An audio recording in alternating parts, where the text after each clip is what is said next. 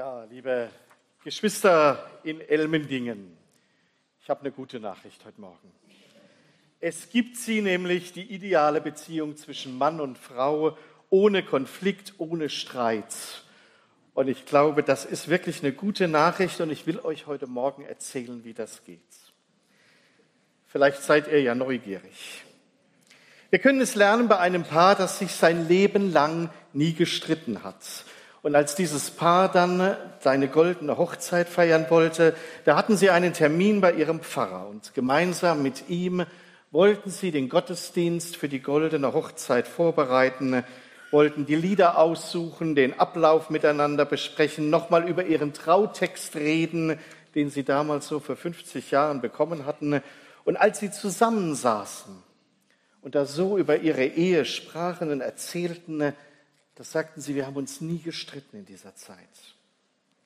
Es war 50 Jahre eine Ehe voller Harmonie, eine Ehe ohne Konflikte. Das hatte der Pfarrer noch nie gehört. Da lachen manche. Hm? Wartet mal ab, wie das geht. Das hatte er noch nie gehört und darum hat er natürlich nachgefragt, wie, wie habt ihr das gemacht? Und sie erzählten, alles begann bei unserer Hochzeitsreise damals vor 50 Jahren. Damals hatten sie beschlossen, eine Hochzeitsreise in die USA zu machen und dort auf einer Ranch Flitterwochen zu verbringen, denn beide waren große Fans von Cowboy-Filmen und von Country-Musik.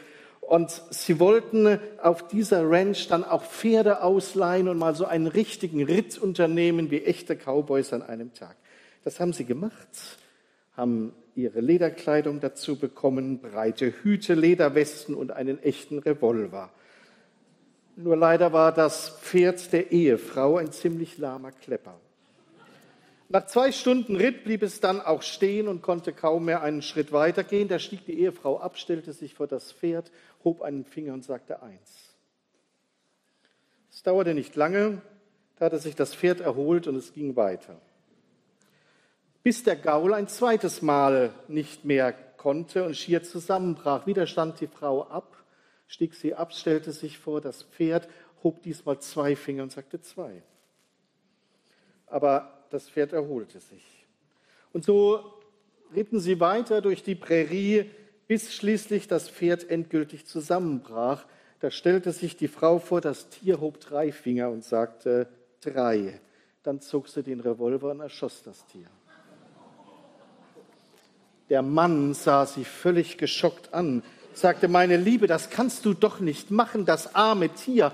Da schaute ihm die Frau tief in die Augen, hob einen Finger und sagte eins.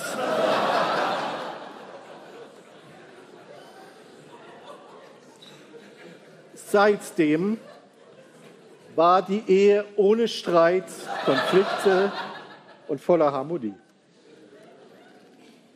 Liebe Schwestern und Brüder, so kann das gehen. Nur mal ehrlich, ist das die ideale Beziehung? Voller Harmonie, niemals Streit und immer Angst, dass der Partner irgendwann den Revolver zieht? Oder wie stellt ihr euch eine ideale Beziehung vor? Ich hätte da schon ein paar Ideen. Vielleicht gehört zu einer idealen Beziehung tatsächlich, dass die Partner sich selten streiten und wenn, dann in gemäßigten Ton, voller Respekt, ohne Vorwürfe und Anklagen, gewaltfreie Kommunikation auf Augenhöhe mit einem Kompromiss am Ende, mit dem beide Partner zufrieden sind. Zur idealen Beziehung gehört vielleicht auch, dass sich die Partner wunderbar ergänzen. Sie sind sich in vielem gleich und da, wo sie sich nicht gleich sind, erleben sie die Andersartigkeit des anderen als glückliche Ergänzung. In einer idealen Beziehung verbringen die Partner viel Zeit miteinander, hören einander immer aufmerksam zu, lesen einander manchmal die Wünsche von den Augen ab und zugleich geben sie einander immer die Freiheit, die der andere braucht. In einer idealen Partnerschaft bringt der Mann regelmäßig Rosen mit nach Hause, vergisst nie den Hochzeitstag und erfreut seine Frau täglich mit einer Liebeserklärung. In einer idealen Partnerschaft kocht die Frau stets das Lieblingsgericht ihres Mannes, stellt das Bier kalt, schaut mit ihm gemeinsam die Sportschau und kleidet sich adrett und ansehnlich und ihr Parfüm riecht immer betörend. In einer idealen Partnerschaft beten beide morgens miteinander in einer stillen Zeit, worshipen, da besuchen die Partner gemeinsam einen Hauskreis und sonntags natürlich den gleichen Gottesdienst. Sie unterstützen sich im Glauben, tragen einander ihre Zweifel und teilen ihre geistlichen Erkenntnisse. Und natürlich sieht man sie in der Öffentlichkeit stets Hand in Hand. Äh, soll ich weiterreden? Vielleicht habt ihr ja eure Erwartungen durchaus an der einen oder anderen Stelle wiedergefunden. Wir haben doch so ein Bild, wie ideale Partnerschaft auszusehen hat. Und dieses Bild, das wurde geprägt durch viele Stunden ne, Liebesfilme, Beziehungsshows im Fernsehen. Habt ihr schon mal sowas geschaut? Der Bergdoktor?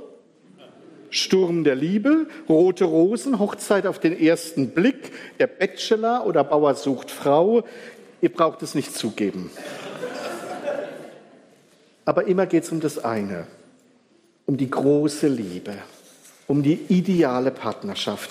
Natürlich gibt es in diesen Beziehungen auch Probleme, Missverständnisse und Streit, aber am Ende der 45 Minuten liegen sich die Partner doch wieder in den Armen und sanfte Geigenmusik unterstreicht die große Liebe einer vollkommenen Beziehung.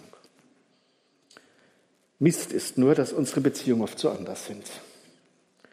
Wir Männer sind nicht alle so charmant, gut aussehend und liebevoll wie der Bachelor immer mit einer Rose in der Hand. Und ihr Frauen, ihr seid auch nicht alle eine Bachelorette, die immer aussieht, als sei sie auf dem direkten Weg zur Miss Germany. Die Wirklichkeit ist ernüchternder als die Liebesfilme, Soapserien und Beziehungsshows von RTL. In der Wirklichkeit sehen wir nicht nur nicht so aus wie Traumprinzen und Traumprinzessinnen, wir verhalten uns auch nicht so wo wir hören einander manchmal nicht gut zu.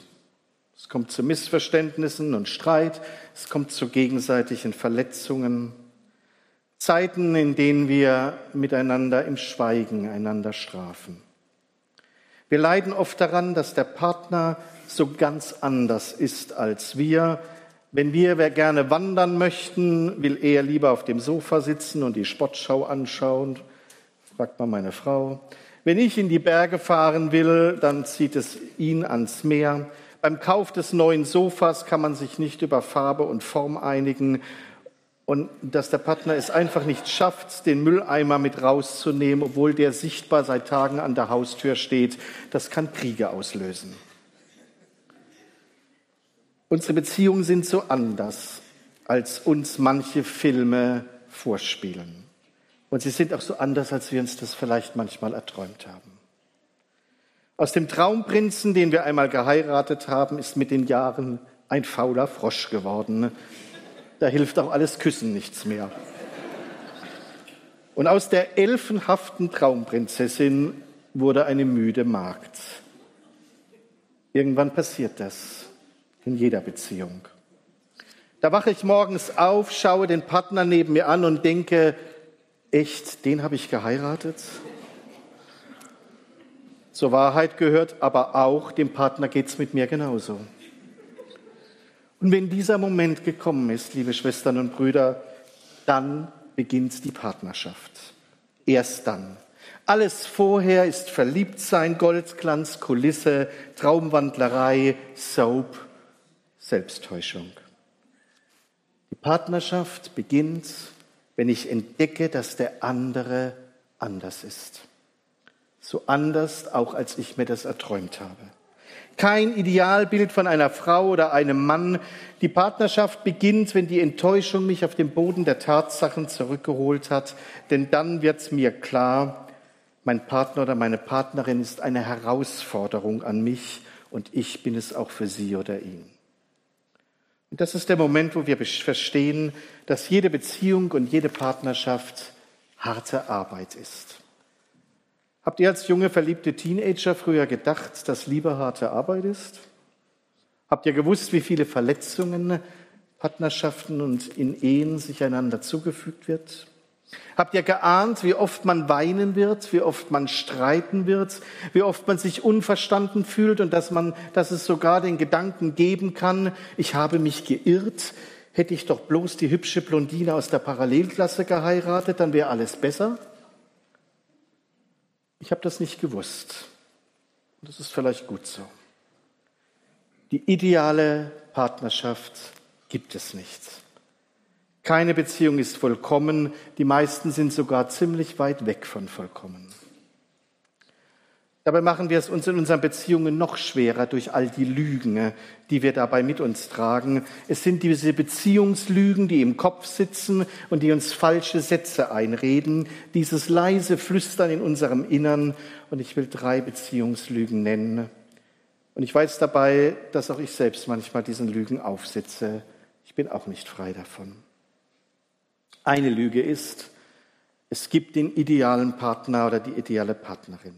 Es gibt einen Menschen auf der Welt, das ist mein Traumprinz, ich muss ihn nur finden, ich muss ihn nur oder hoffen, dass er oder sie eines Tages auf dem weißen Pferd zu mir geritten kommt, dann ist alles gut. Einen idealen Partner unter allen Milliarden Menschen. In frommen Kreisen heißt die Lüge dann so, Gott hat für dich einen Partner jetzt schon bereit. Er wird ihn dir noch zeigen, warte nur ab und bete darum. Oder im Volksmund heißt das, jeder Topf hat seinen Deckel. Das ist eine Lüge. Es gibt für uns nicht diesen einen einzigen Partner, den Gott für uns vorgesehen hat und alle anderen passen nicht zu mir. Wie schlimm wäre denn das, wenn ich dann diesen einen Partner verpassen würde? Was, wenn ich ihn nicht erkenne oder er mich nicht erkennt? Diese Überzeugung, dass es nur einen einzigen Partner für jeden gibt, der passt, um glücklich zu werden, das steht nirgends in der Bibel. Dieser Gedanke geht auf eine alte griechische Mythologie zurück. Und in dieser Mythologie wird erzählt, dass am Anfang der Welt eine Tonscheibe auf die Erde gefallen sei, aus dem Himmel heraus und in zwei Teile zerbrochen. Und nun sei es unsere Aufgabe als Menschen, dass wir zu dem einen Teil immer das passende andere Teil finden und die Tonscheibe wieder zusammenfügen. Aber das ist eine griechische Mythologie. Es ist ein Irrglaube. Manchmal sogar ein ganz schlimmer. Weil manchmal junge Menschen ihr Leben lang auf den idealen Partner warten. Und wenn sie jemand kennenlernen und irgendwann zeigt sich, dass dieser Mensch auch Ecken und Kanten hat und Unvollkommenheiten und Verletzungen, dann beenden sie die Beziehung wieder und suchen weiter und weiter und weiter. Dieser Irrglauben setzt sich auch in Beziehungen als Lüge fest. Wenn dann die Beziehung nämlich irgendwann mühsam wird und der Partner sich nach Jahren als vielleicht manchmal schwieriger entpuppt, als man am Anfang gedacht hat, wenn man einander verletzt, wenn man sich nicht mehr geliebt fühlt, dann wird diese Lüge wieder lebendig. Und die Lüge flüstert den Partnern zu, vielleicht hast du dich geirrt. Vielleicht ist der andere gar nicht der Partner, den Gott für dich bestimmt hat. Vielleicht ist deine Beziehung oder Ehe nur ein großer Irrtum. Vielleicht wartet der ideale von Gott für dich vorgesehene Partner noch irgendwo da draußen, so spricht die Lüge. Du hörst sie, du schaust andere Frauen oder Männer an und denkst, vielleicht wäre es ja mit der oder mit dem besser. Es ist eine der gefährlichsten Beziehungslügen zu meinen, es gebe für mich nur den einen idealen Partner, den Gott für mich bestimmt hat. Nur den einen. Die Wahrheit ist, es gibt gar keinen idealen Partner. Jede Beziehung bedeutet Arbeit und manchmal Kampf. Natürlich gibt es Menschen, die passen besser zu mir als andere. Es gibt auch toxische Beziehungen, die kein Mensch eingehen sollte. Aber den einen idealen Partner, den gibt es nicht. Die zweite Beziehungslüge. Die zweite Beziehungslüge lautet so, mein Partner oder eine Partnerin ist für mein Glück verantwortlich. Warum hätte ich sie denn sonst geheiratet? Das ist doch das, was ich mir erhoffe, dass der andere Mensch doch mich endlich in meinem Leben glücklich macht, nicht wahr? Unglücklich sein kann ich doch auch allein. Ich wünsche mir doch sehnlichst geliebt zu werden, geachtet zu werden, gesehen zu werden. Der andere soll meine Bedürfnisse nach Liebe und Annahme und Nähe und verstanden werden, die soll er befriedigen. Dafür ist er da. Und vielleicht gab es zum Beginn der Partnerschaft auch solche Versprechen. Ich bin immer für dich da, ich werde dich immer lieben, ich gehe mit dir bis ans Ende der Welt, ich hole dir die Sterne vom Himmel. Ähm, doch spätestens bei den Sternen vom Himmel sollten wir misstrauisch werden. Der nächste Stern ist Alpha Centauri und über vier, Licht, vier Lichtjahre von uns entfernt. Da wird es schwierig. Und auch das andere ist eher eine gut gemeinte Absicht als ein Versprechen. Ich gehe mit dir bis ans Ende der Welt. Ähm, die Welt hat kein Ende. Sie ist eine Kugel, sollte sich rumgesprochen haben. Ich kann auch nicht immer beim anderen Menschen sein. Manchmal bin ich nicht da. Manchmal bin ich gerade dann nicht da, wenn die Partnerin oder der Partner mich braucht. Und das mit der ewigen Liebe ist ja auch gut gemeint. Aber ihr Lieben, ewige Liebe wird uns Gott schenken. Das ist wunderbar. Aber ich bin nicht Gott. Ihr seid es auch nicht.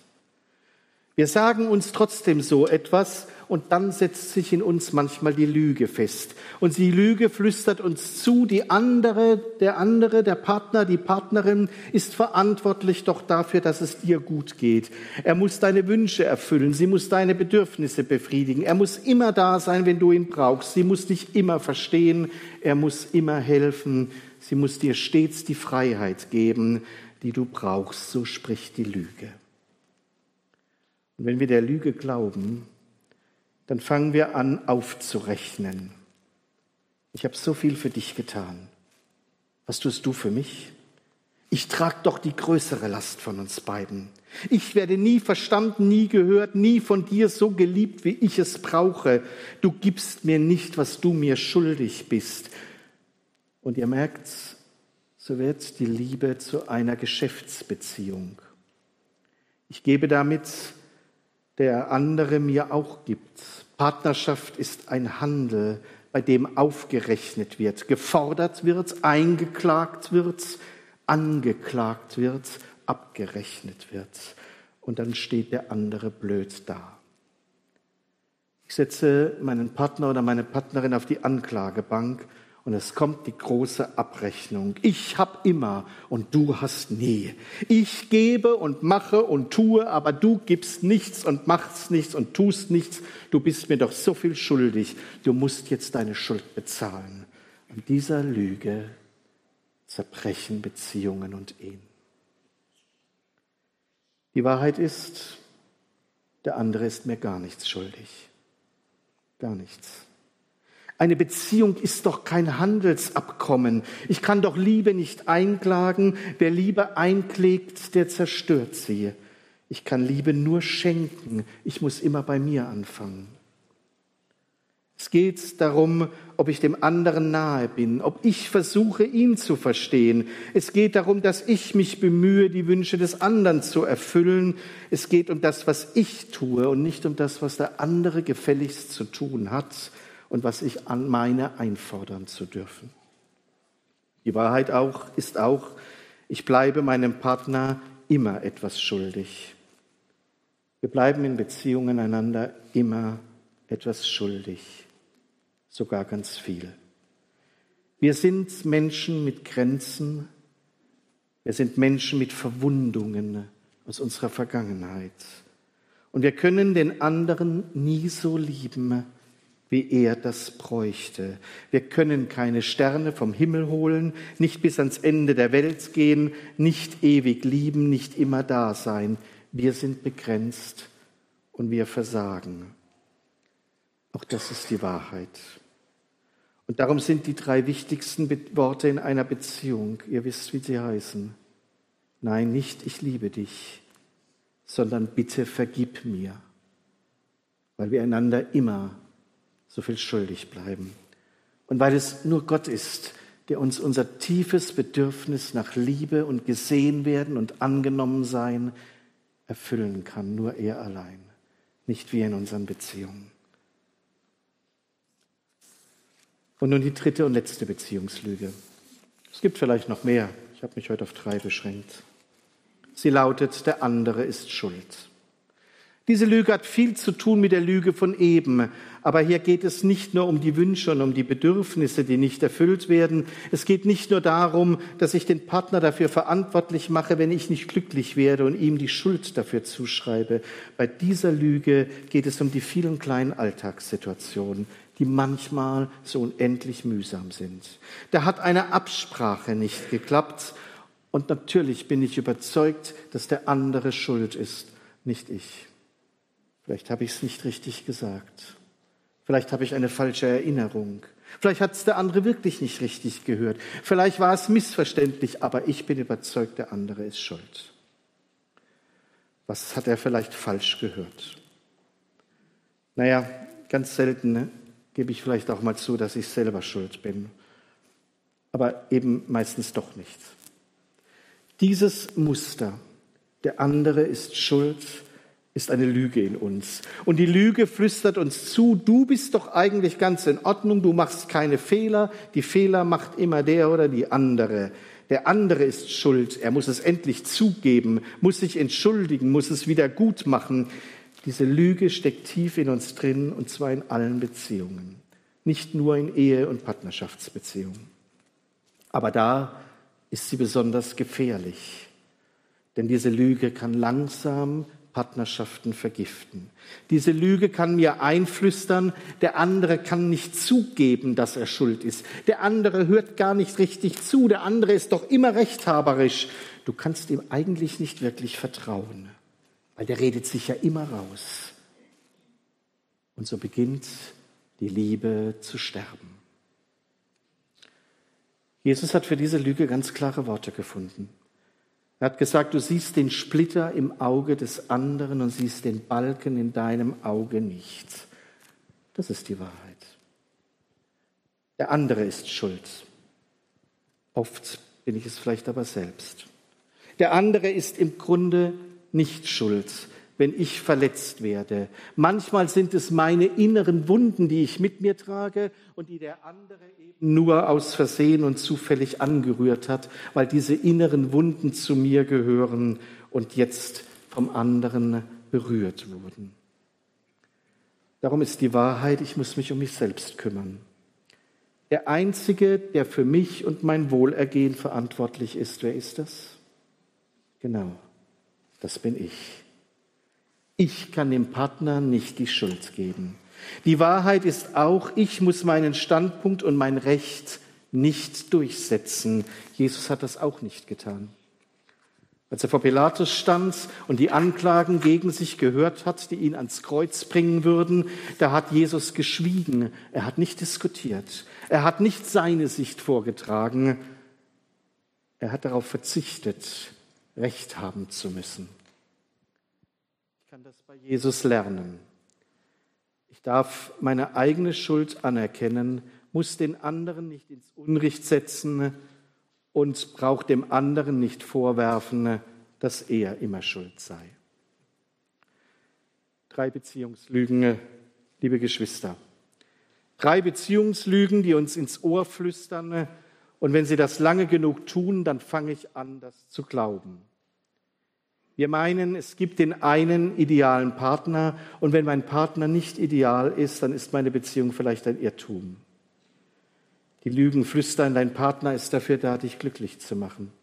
Und wenn er es nicht tut, dann darfst du ihn anklagen und aufrechnen und von ihm fordern. Und dann diese Lüge, der andere ist schuld. Und darum brauche ich meine Schuld nicht eingestehen und meine wunden Punkte brauche ich nicht anzuschauen. Es könnte ja wehtun. Alles Lügen und sie vergiften unsere Beziehungen. Lügen sind teuflisch, denn der Teufel ist der Vater der Lüge. Und er ist so einfallsreich, dass er uns immer und immer wieder seine Lügen glauben lässt. Hinter allen Beziehungslügen aber steckt diese eine Sehnsucht, es gebe die ideale, die vollkommene Partnerschaft. Es gebe den idealen Partner, den Traumprinzen, die Traumprinzessin, den Bachelor, die Herzenskönigin. Dass das nicht stimmt, das weiß schon die Bibel. Und so möchte ich euch am Schluss noch die Geschichte von Jakob erzählen. Ihr kennt sie. Ihr könnt sie nachlesen im ersten Buch Mose Kapitel 29. Jakob, der Sohn Isaaks und Enkel Abrahams, war ein Betrüger. Er hat seinen Bruder Esau um den Segen des Vaters betrogen, hat den Vater angelogen und behauptet, dass er Esau sei. Identitätsdiebstahl nennt man sowas heute. Und danach musste er fliehen. Sein Bruder hätte ihn wohl umgebracht. Als Fluchtort suchte er sich seinen Onkel Laban aus. Dort wollte er einige Jahre bleiben, bis sich der Staub gelegt und sein Bruder sich beruhigt hätte. Und als er bei seinem Onkel Laban ankommt, lernt er am Brunnen seine Cousine Rahel kennen. Und Jakob verliebt sich auf den ersten Blick in Rahel. Die Bibel sagt, sie sei wunderschön gewesen. Eine Traumfrau, die Prinzessin seines Lebens. Und darum zögert er auch nicht und bittet den Onkel, dass er Rahel heiraten darf. Und weil er als Flüchtling kein Geld besitzt für den Brautpreis, verpflichtet er sich, sieben Jahre für Rahel ohne Lohn zu arbeiten. Sieben Jahre, sieben Jahresgehälter für Rahel. Aber in der Bibel heißt es, weil er sie liebte, kam ihm die Zeit wie wenige Tage vor. Schließlich kam der Hochzeitstag und mit ihm die große Enttäuschung. Als Jakob seiner Braut nach der Hochzeit den Schleier abnimmt, da verbirgt sich darunter nicht Rahel, die Schöne, die Prinzessin, sondern ihre ältere Schwester Lea. Und von ihr heißt es nur, sie hatte stumpfe Augen. Lea war die Schwester von Rahel und sie war das Gegenteil. Sie war die, die Jakob nicht gewollt hatte und nicht geliebt hatte. Sie war die mit den hässlichen Seiten. Sie war nicht die Prinzessin, eher das hässliche Entlein. Als Jakob sich bei seinem Onkel dann beschwert, zuckt dieser nur mit den Schultern und sagt, es gibt nicht Rahel ohne Lea und Lea ohne Rahel. Du kannst nur beide zusammen haben. Und so fügt sich Jakob in sein Schicksal und arbeitet noch einmal sieben Jahre für Rahel. Lest's nach, steht alles in 1. Mose 29. Und ihr Lieben, diese Geschichte erzählt eine ganz tiefe Wahrheit. Es gibt nicht Rahel ohne Lea. Es gibt nicht die Traumprinzessin ohne das hässliche Entlein, nicht den Prinzen ohne den Frosch. Es gibt nicht die schöne, strahlende ohne jene mit den stumpfen Augen. Immer gibt's nur beide zusammen. Und darum lasst euch das gesagt sein. Wir träumen vom idealen Partner und von der idealen Partnerschaft, von Harmonie und ewiger Liebe. Wir träumen davon, dass der Partner uns immer versteht, immer für uns da ist, immer uns glücklich macht. Wir träumen von Rahel. Und wir erwachen aus dem Traum mit Lea. Und es gibt auch männliche Rahels und Leas. Denn zu meinen, es gebe den einen und das eine ohne den anderen, das ist die große Lüge, die Mutter aller Beziehungslügen. Unser Partner und unsere Partnerin sind immer beides. Der wunderschöne, ideale Mensch, der mich liebt und mich ergänzt und zugleich der Mensch, der mich verletzt, mich nicht versteht und mein Bedürfnis nach Glück nie völlig stillen kann. Und darum haben wir alle zwei Möglichkeiten. Entweder wir machen es wie das Paar am Anfang der Predigt. Wir richten unsere Waffen aufeinander, bedrohen uns, fordern und zählen uns gegenseitig an. Eins.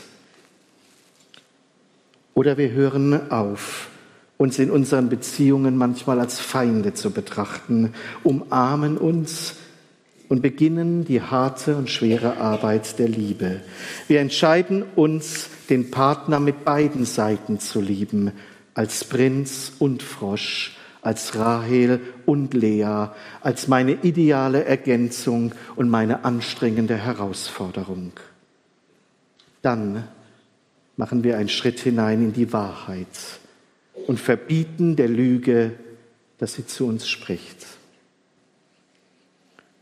Ach, noch ein Nachwort. Ich bitte alle Leas und Rahels hier um Vergebung, dass sie heute so in meiner Predigt vorgekommen sind. Aber die Töchter Labans heißen nun mal so. Und ihr lieben Rahel und Leas, die ihr hier seid, ihr seid mit Sicherheit auch alle Prinzessinnen und Gottes schöne Königstöchter. Amen.